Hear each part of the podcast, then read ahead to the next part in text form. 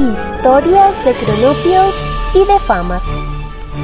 Primera y aún incierta aparición de los cronopios, famas y esperanzas. Fase mitológica. Costumbres de los famas. Sucedió que un fama bailaba tregua y bailaba catala delante de un almacén lleno de cronopios y esperanzas. Las más irritadas eran las esperanzas, porque buscan siempre que los famas no bailen tregua ni catala, sino esperan que es el baile que conocen los cronopios y las esperanzas.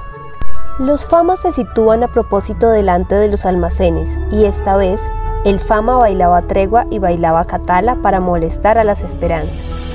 Una de las esperanzas dejó en el suelo su pez de flauta, pues las esperanzas, como el rey del mar, siempre asistidas por peces de flautas, y salió a imprecar al fama diciéndole así, Fama, no bailes tregua ni catala delante de este almacén.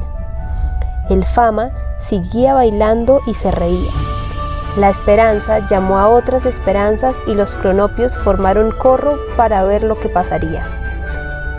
Fama, dijeron las esperanzas, no bailes tregua ni catala delante de este almacén. Pero el fama bailaba y se reía, pero menoscabar a las esperanzas. Entonces las esperanzas se arrojaron sobre el fama y lo lastimaron. Lo dejaron caído al lado de un palenque y el fama se quejaba, envuelto en su sangre y su tristeza.